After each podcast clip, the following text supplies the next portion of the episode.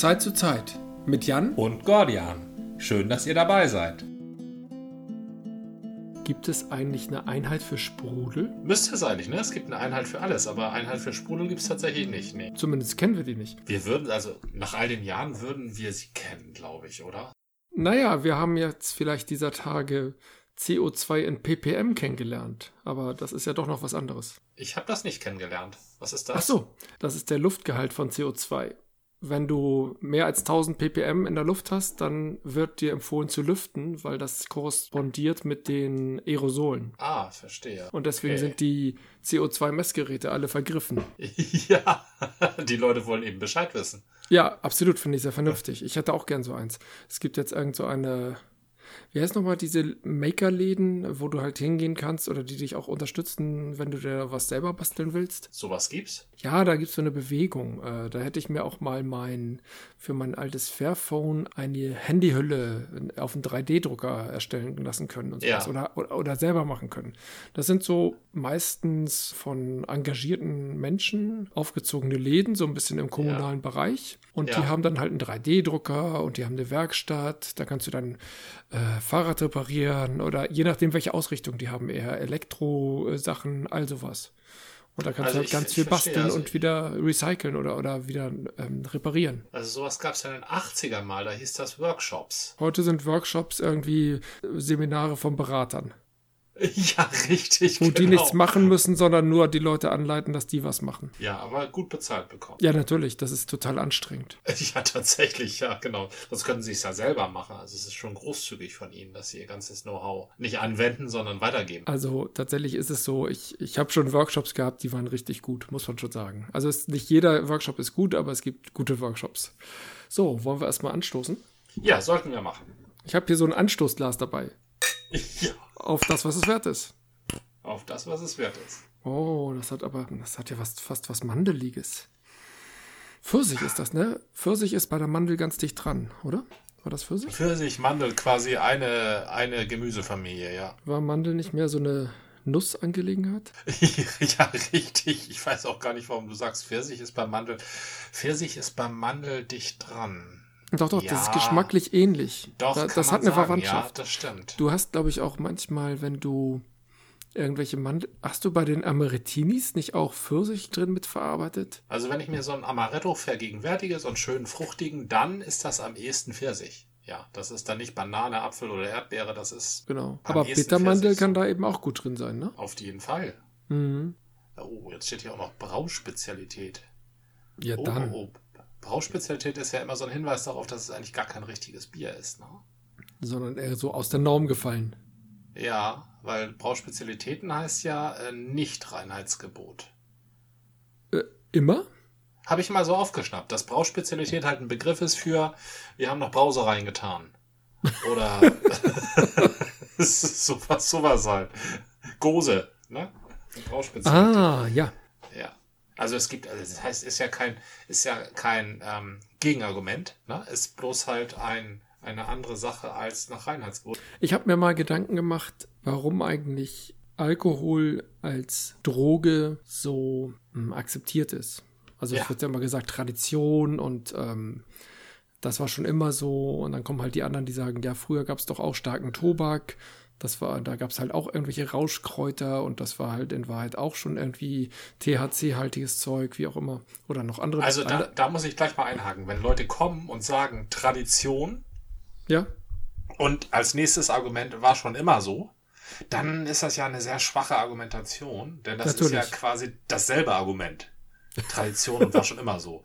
Das ist ja nur ein Argument. Na, also daran erkennst du Leute, die ja schon fast die Hosen runtergelassen haben, argumentativ, wenn die sagen Tradition und war schon immer so. Das war jetzt meine verzerrte Darstellung. Ich hab's vielleicht überspitzt.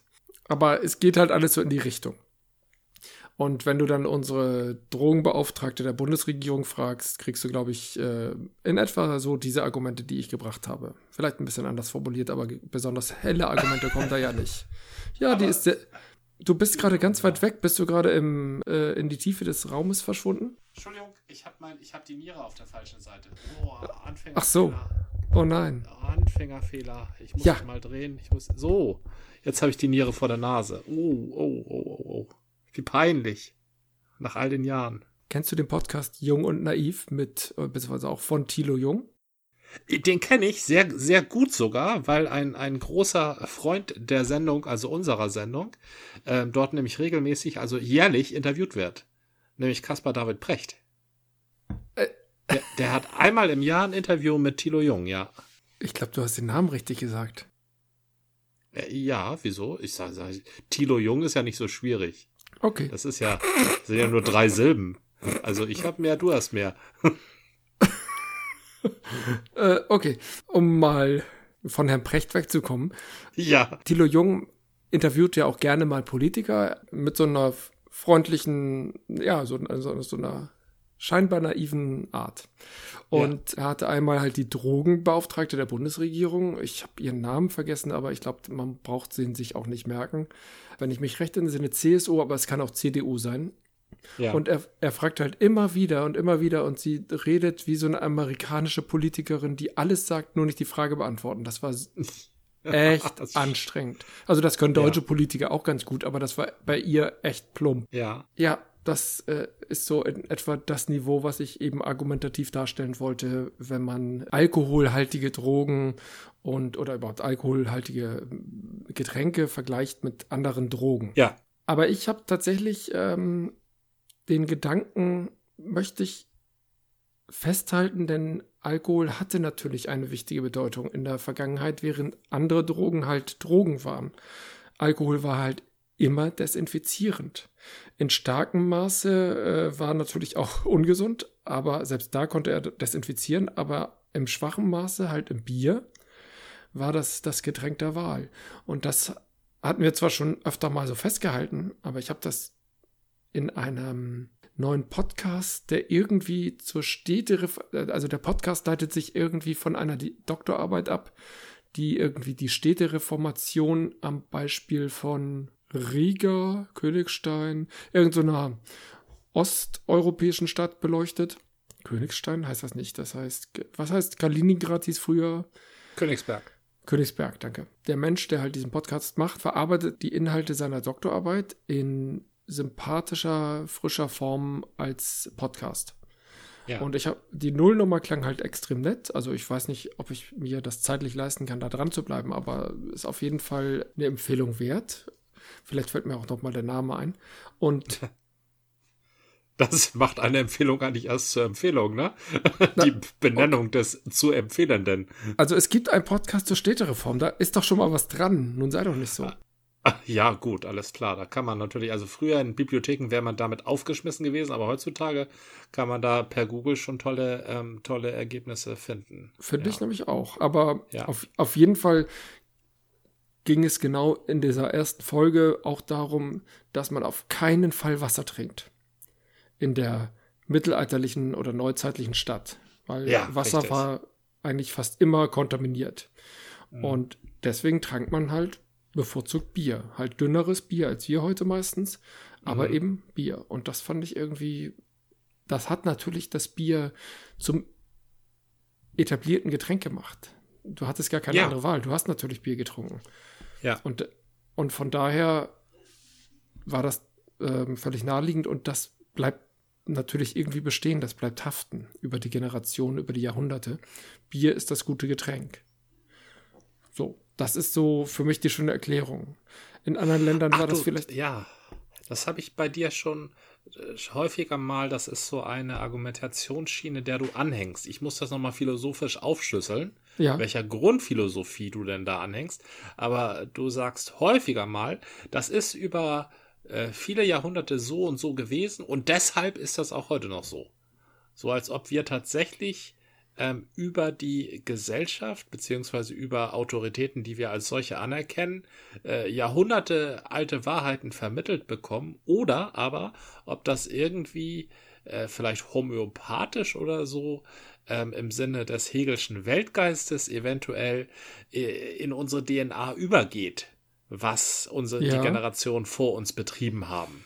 Lassen wir das mal mit der Homöopathie, aber ich glaube tatsächlich, dass solche Dinge irgendwie prägend sind. Ich weiß nicht, wie sie mitgegeben werden, ob, ja. ob das irgendwie eine Kult, ein kultureller Akt ist, äh, eine Erziehungs- oder Wissensvermittlung oder halt irgendwie in der Genetik dann verankert ist, dass wir ich meine, Bier ist auch ein erfrischendes Getränk, während mm. ein Joint halt überhaupt nicht erfrischend ist. Mm.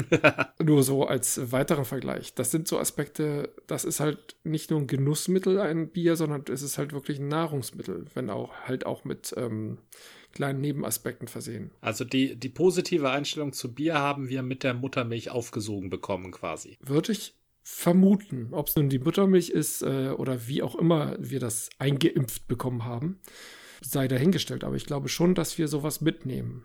Dass das positive Bier-Image viel schwerer zu knacken sein wird als das positive oder niemals richtig positive Image des Rauchens.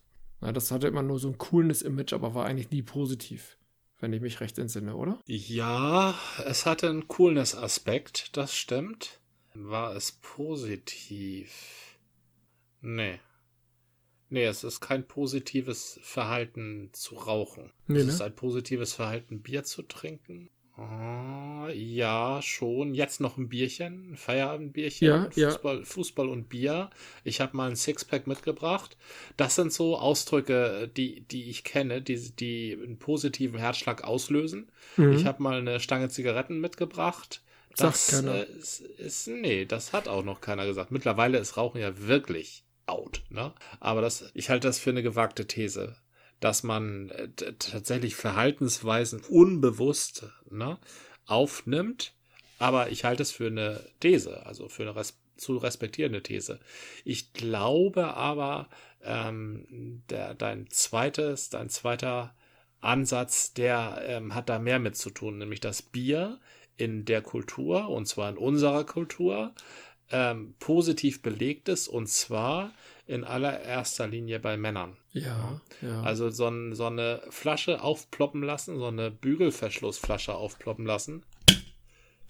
Das Bierchen öffnen, das ähm, sich mit dem Bierchen hinsetzen, das ist so ein, so ein adäquat zu abends ins Feuer starren.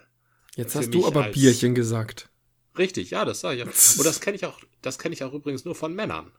Ich mhm. glaube, ich habe mein mhm. ganzes Leben noch keine Frau das Wort Bierchen sagen hören. Doch, meine. Ach, die sagt sowas? Ja, die kann sowas schon sagen. Ja, ja, auch deren Handballklicke. Mhm, das geht schon. Mir ist übrigens doch noch eingefallen, wie der Podcast heißt, äh, den ich ja. noch gar nicht empfohlen habe, weil ich den Namen nicht wusste. Der heißt tatsächlich einfach nur Stichwort Städtereformation. Und dann, der heißt vielleicht noch ein bisschen länger, aber das ist, äh, unter dem Begriff kann man den auf jeden Fall finden. Und dann geht es halt irgendwie äh, um die Stadt im, in der Historie. Ich weiß nicht genau, wie jetzt, äh, wie das weitergeht, aber irgendwie geht es um den Wandel der Stadt im Laufe der Zeit. Also das, ich, ich dachte, ich kenne mich aus in Geschichte, aber ja, das ja. Stichwort Städtereformation, das sagt mir überhaupt nichts. Stichwort Städtereformation, ja. Äh, in Städten ist dieses Trink bloß kein Wasser, ähm, das ist wichtig. Das ist, ja, das ja. ist, das ist richtig. Äh, auf dem Land ist es natürlich nicht ganz so dramatisch, ne? Also da schwimmt vielleicht irgendwo mal ein E. coli-Keim in so einem Graben rum, wenn du irgendwie Vieh hast, klar, kann sein. Aber den hast du auch im Magen selbst. Äh, sowieso haben Leute, die auf dem Land leben und mit dem Vieh zusammenleben, die teilen sich, ist auch heute noch so, die teilen sich äh, eine, ähm, ein Keimaufkommen. Mhm. Ein sogenanntes ähm, Microbiological Burden. Eine ja, Keimlast. Ja die, die teilen sich das. Und das, heute ist das gerade ein bisschen ärgerlich heutzutage, weil die Viecher ja alle so unter Antibiotika gesetzt werden, mhm. dass ähm, bei denen nur noch ganz exklusive Keime überleben. Und die kriegen wir dann auch. Die kriegen wir dann auch. Das sind die, diese sogenannten multiresistenten Erreger, mhm. MRE, äh, die eben durch viele Antibiotika gar nicht mehr zu beeindrucken sind. Ja, so. ja. Und die siedeln sich natürlich, das sind natürlich die einzigen Keime, die aus so einem total Antibiotika vollgefutterten Nutz- und später ähm, Schlachtvieh noch überleben. Mhm. No. Und äh, die, diese Keime, die hüpfen dann halt auch auf den Bauern. So. Und wenn der Bauer dann in die Stadt tanzen geht, dann hüpfen die in der ganzen Disco mit rum. Und wenn er dann noch ins Krankenhaus geht, hüpfen die auch darum und selbst im Krankenhaus sind die ja nicht äh, gut unterzukriegen, ne? Also äh, ähm, es ist ja nicht mit Antibiotika unterzukriegen. Mhm. Also man kann ein Keim, das wird mitunter in dieser Diskussion, in dieser ähm, aufgeregten Hygienediskussion vielleicht so ein bisschen vergessen. Man kann einen Keim ganz prima töten. Und hier sind wir wieder beim Bier im Mittelalter.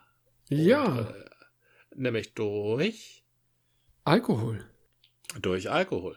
Desinfektion tötet jede Art von Keim. Also das kann der multiresistenteste Superkeim sein, aber durch eine gute Desinfektion kommt er halt um. Ne? Mhm. Auch im Krankenhaus. Und die Schwierigkeit ist nicht nur, dass die multiresistent gegen Antibiotika sind, die Schwierigkeit ist auch, dass einige Leute in einigen Krankenhäusern das ein bisschen zu lax nehmen mit der Händehygiene. Ja, und dann war immer Alarm, weil dann wieder irgendein MRI zuschlug. Mhm. Ja. Etwas ganz anderes. Ich bin ja schon seit, ich glaube, ich habe das immer mal gesagt, dass ich eigentlich Google mehr mag, als sie es verdient haben. Ähm, mhm. Ich finde das auch gut, wenn es jetzt irgendwelche Bestrebungen gibt, die Big Four, die Silicon Big Four, äh, irgendwie zu reglementieren, vielleicht nicht aufzuspalten, aber zu reglementieren ganz stark. Aber ich bin ja. Warum findest du das gut? Weil ich glaube, dass die Big Four wirklich zu viel Macht haben. Die haben zu viel Daten und Daten sind Macht. Die haben alles. Ja, aber. Und die müssen, die ja. müssen reglementiert werden, dass sie einen Zugang haben, dass ich meine Daten transferieren kann. Dass ich sage, ich möchte mit diesen Daten jetzt woanders hingehen. Ich möchte was anderes damit machen und ihr nicht mehr. Durch wen reglementiert? Durch die Staaten. Durch die Staatengemeinschaft, also EU und USA. Auch in den USA gibt es schon Bestrebungen, das zu tun. Durch und die USA. Die, durch die USA. Ganz, ganz zu schweigen von Putin und äh, Präsident Xi.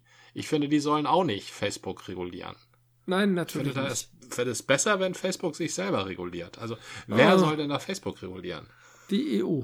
Ah, die, unsere Kommissionschefin, ja? Ähm, ja, von nee. Der, wie, wie sagt Sonneborn immer so schön? Von der äh, Line.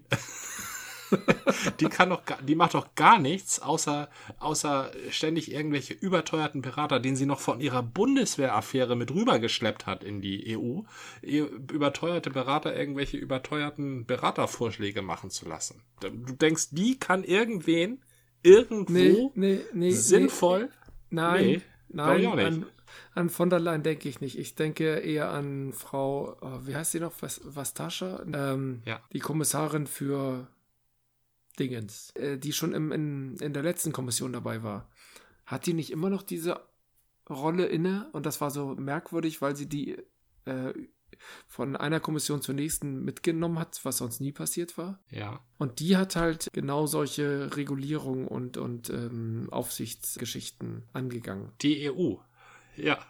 Also Frankreich vor Macron war nur noch einen islamistischen Anschlag davon entfernt, dass die neue Präsidentin Marie Le Pen heißt. Und wenn die irgendwelche Regulierungskommissare in die EU entlässt, dann ist es, glaube ich, besser, wenn Facebook deine Daten hat, als wenn die deine Daten haben. Niemand soll meine Daten haben. Ich will meine Daten haben. Das ist der Ansatz. Regulieren heißt doch nicht, dass die meine Daten kriegen, sondern dass die sagen, Leute, ihr müsst einen Weg öffnen, auf einem einheitlichen Weg irgendwie Daten übermitteln lassen zu können, dass andere die bekommen können und damit was anfangen können. Ja. Das ist jetzt zum Beispiel, ein, also ich weiß ja nicht, was da reguliert wird. Und ich glaube, die Bestrebungen in den USA gingen gar nicht so vom, von der Bundesregierung aus, sondern eher von den einzelnen Staaten. Das weiß ich aber ja. auch nicht genau. Es gibt da aber Bewegungen. Und ich finde, diese vier Unternehmen sind extreme Machtpole. Mit Daten und mit dem, was sie alles tun. Aber ich wollte auch, eigentlich die, wollte ich auch sagen, dass ich Google trotzdem mag. Darf ich da mal eine provokante These stellen? Immer. Wir sind hier ja. im Podcast der provokanten Thesen. Und wagen Also Twitter, Facebook. Und, ja. Nee, Twitter, Twitter, nicht. Facebook, Amazon. Apple, Google, Facebook und Amazon. Ja, Apple, Google, Facebook und Amazon. Die kriegen meine Daten nicht, weil ich einen Personalausweis brauche. Die kriegen meine Daten auch nicht, weil ich ins Krankenhaus muss. Die kriegen meine Daten, weil ich eine blöde DVD einen Euro billiger kaufen möchte als im Mediamarkt. Oder aber, weil ich zu faul bin, Telefonhörer aufzunehmen, meinen lieben Freund Gordian anzurufen und ihm lieber per Facebook irgendwie mein Mittagessen als Bild schicke. Deshalb haben die meine Daten. Dass ich denen meine Daten zur Verfügung stelle, ist zwar A bescheuert, aber B freie Wahl. Sowas wie ich ziehe in einen Staat ein, ist ich ziehe nach Facebook ein.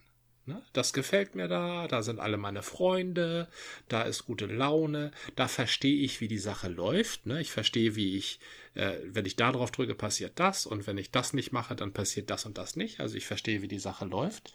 Und ähm, das ist eine Entscheidung, die man Menschen nicht abnehmen sollte. Das dürfen die gerne machen. Die dürfen gerne in irgendwelche Staaten einziehen.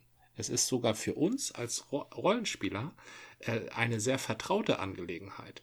Denn wenn man mal sich irgendein dystopisches Rollenspielsystem anguckt, dann wohnen die Leute da ja auch nicht mehr in Staaten, sondern in Megaplexen, die von Konzernen regiert werden. Ne? Das war aber Dystopie, hattest du doch gerade gesagt, ne? Ja, aber Dystopie ist doch die einzige Zukunft, die es gibt.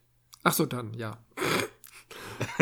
äh, wie gesagt, ich bin groß auf, also ich ziehe nach Google ja. und hatte mich aber, ich bin ähm, sehr aktiv tatsächlich bei Google Maps. Ja. Hatte mich aber immer gefragt und die haben immer gesagt, hey, willst du nicht ähm, Local Inkubator, Influencer, nee, Lo Local Guide sein. Local Incubator, das ist ja cool. ähm, genau, nee, Local Guide sein. Und ich dachte mal, Local Guide, ja, klingt ja gut, was, was bringt mir das? Und ich bin noch nicht schlau geworden, was mir das bringt. Und vor einigen ja. Monaten haben die jetzt aber so eine, einen kleinen zusätzlichen Button eingebaut. Da steht, glaube ich, sowas drauf, drauf wie Follow oder Folgen. Ja. Jetzt kann man nämlich einem Local Guide folgen. Ach. Und plötzlich haben die aus Google Maps so eine Art Social Network geschaffen. Das ist noch ganz am Anfang und ist halt ortsbasiert, ja. aber ich finde das, ja, ja ich finde das ganz faszinierend. Also was da geht. Und ja. da habe ich mir jetzt gesagt, ich glaube, ich muss da mitspielen. Also es ist, ich kriege immer noch nichts dafür, aber es ist ein, ein aufkommendes Social Network. Ich habe ja damals bei Google Plus auch begeistert mitgespielt, hat, habe aber nichts geworden. Ja. Das ist ähm, leider nichts geworden. Nee, da habe ich auch ja, keine mitgemacht. Das war, das war irgendwie schön unaufgeregt. Genau aber du sagst einen guten Punkt. Die verschiedenen Social Networks bieten halt verschiedene Aspekte an. Und die bekannten, Facebook und Twitter, da ist, glaube ich, Emotion und Aufregung die harte Währung. Mhm. In Twitter noch mal ein bisschen komprimierter, sodass das lang, lange ausgiebige Argument auch auf keinen Fall einen Platz hat. für, für mich ist Twitter aber immer eine Herzensangelegenheit gewesen, während Facebook immer, da habe ich ja immer nur meine wirklich mir bekannten Menschen um mich versammelt. Also ich habe das halt anders ja. bespielt. Ähm, das ja. konnte sich jeder aber selber so zurechtbasteln. Und was jetzt in Google Maps, wenn das jetzt ein Social Network wird, fände ich das extrem spannend. So ein, so ein bisschen Ansatz hatte ich schon mal bei diesem Komoot. Das ist dieser hm, das Karten ist so ein Reiseratgeber. Ja, beziehungsweise Wander- und Tourenratgeber. Also zum ja. Wandern, zum Laufen äh, im Sinne von Joggen, zum Radfahren in verschiedenen Arten und ähnliches. Und die haben halt auch schon seit einiger Zeit äh, die Möglichkeit, dass du halt anderen folgen kannst, die halt tolle Touren empfehlen und sowas äh, in die Richtung. Und das fand ich irgendwie auch schon ganz spannend. Und das Ganze auf Maps-Basis war irgendwie triggert mich das. Also da könnte ich mich für begeistern. Werde ich wahrscheinlich den demnächst mal machen, ob ich da irgendwie ein tolles Netzwerk aufbauen. Gerade weil ich da schon so viel reingebuttert habe.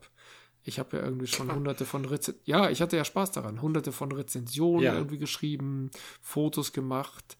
Irgendwie hatte ich gerade gesehen, dass ich ein, ein Bild von der Pressgang hatte ja. 50.000, ja, das sind keine Likes, sondern einfach nur Leute, die es gesehen haben. Impressions wären das, glaube ich. Und zwar habe ich doch das, das Knust fotografiert und da war zufällig ja. gerade die Pressgang davor. Und das, Ach, äh, das heißt, das Google-Bild vom Knust äh, zeigt die Pressgang. Na, es ist ein Bild, aber es ist offenbar ein ah, prominentes. Okay. Wenn die Leute sich das angucken, dann taucht die Pressgang da immer mit auf. Da bin ich ja sehr mit einverstanden. Ja, man kann natürlich, wenn man zufällig an einem Ort ist und zufällig eine Band da ist, die man mag, kann man die auch zufällig fotografieren und das Ganze bei Google Maps ja, einstellen. Das war tatsächlich auch ein Zufall. Ich war ja nun mal gerade da. Ich bin ja sonst nicht auf ja, diesem richtig, Platz. Natürlich. Naja, und da ist irgendwie gerade Bewegung im Spiel und ich finde das ganz interessant. Also, wenn sich im äh, Bereich der sozialen Netzwerke neue Bewegungen tun, äh, ich glaube nicht, dass das die große äh, das große Ziel war, sondern dass sich das eher ergeben hat. Natürlich irgendwann sagten die, ach, wir könnten da doch so ein bisschen Social Media Sachen reinbringen und dann mal gucken, ja. wie es läuft. Und jetzt, ähm, das war ja immer die Frage, wozu haben sie eigentlich diese Local Guide Geschichte? Ja, man kriegt ja da immer so einen Orden, wenn man viel, ja. äh, viele Rezensionen und ähm, Aktivitäten auf Google Maps hatte, kriegte man irgendwie sieben, acht Sterne und wenn man nicht so viele hatte, kriegte man drei, vier.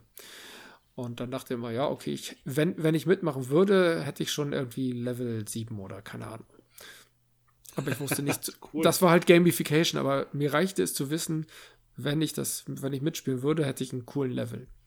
Ansonsten fand ich es ja. halt nützlich. Also ich finde es ja nützlich, wenn ich, auch wenn da ein kommerzieller Anbieter dahinter steckt, aber äh, der das für meine Begriffe gut, gut organisiert, finde ich es halt nützlich, von anderen äh, Beschreibungen zu den Orten zu bekommen, wo ich hin will oder eben nicht hin will. Und genauso gerne ja. gebe ich halt auch Beschreibungen für andere. Ja, ich habe einmal einen Ort beschrieben auf Google Maps. Das war auch wirklich schlimm. Das war einmal, okay. ja. Das ja. war ein, eine Rezension abgegeben. Das war ein wirklich, wirklich schlimmes Hotel, wo auch wirklich gar nichts stimmte. Und das war eine etwas längere Rezension und die ist dann irgendwann verschwunden. Die war dann einfach nicht mehr da. Okay. Ist einfach so weg. So. Ja. Und da überlebt halt auch nur das Gute. Na, ne? und deshalb traue ich denen nicht so unbedingt. Ich sollte vielleicht meine schlechten Rezensionen nochmal für mich privat speichern. Nur für alle Fälle, dass ich sie nochmal nachträglich einstellen kann. Es, ja. es, kann auch sein, dass es irgendwann verfällt, weil es, was weiß ich, drei Jahre her ist und dann sagen die, jetzt gilt das nicht mehr. Das kann ich nicht sagen, aber ja, es könnte sein, dass es irgendwie, ähm, also es ist auf jeden Fall stark, kura nicht kuratiert, sondern ähm, was ist das, wenn das ein bisschen genauer ist als kontrolliert, wenn es halt Leute gibt, die auf die Texte und Inhalte Acht geben. Redaktionell bearbeitet? Ja, ja, zumindest redaktionell beobachtet. Ob es jetzt bearbeitet wird, ja. wage ich zu zweifeln, aber die Leute sagen dann irgendwann, nee, das geht nicht, und dann wirst du halt, wird das halt weggeblendet. Also interessant wäre, wenn du es noch sehen kannst, aber sonst keiner. Das wäre so der TikTok-Style. Das, das wäre toll, ja. Bei TikTok waren doch diese ganzen Hongkong-Sachen irgendwann zwar noch da, aber irgendwie hat die keiner mehr gesehen. Ganz komisch. Man weiß auch nicht. Vielleicht hängt das damit zusammen, dass TikTok aus China kommt. Man weiß das nicht. Das ist ein weiterführender Aspekt. Was, was wenn die Maschine halt böse ist? Ne? Mhm. Also wenn die Maschine halt was vorhat. Also Google, YouTube, die wollen die ja, die wollen dich halt bei der Stange halten, damit du möglichst viel Werbung guckst. So.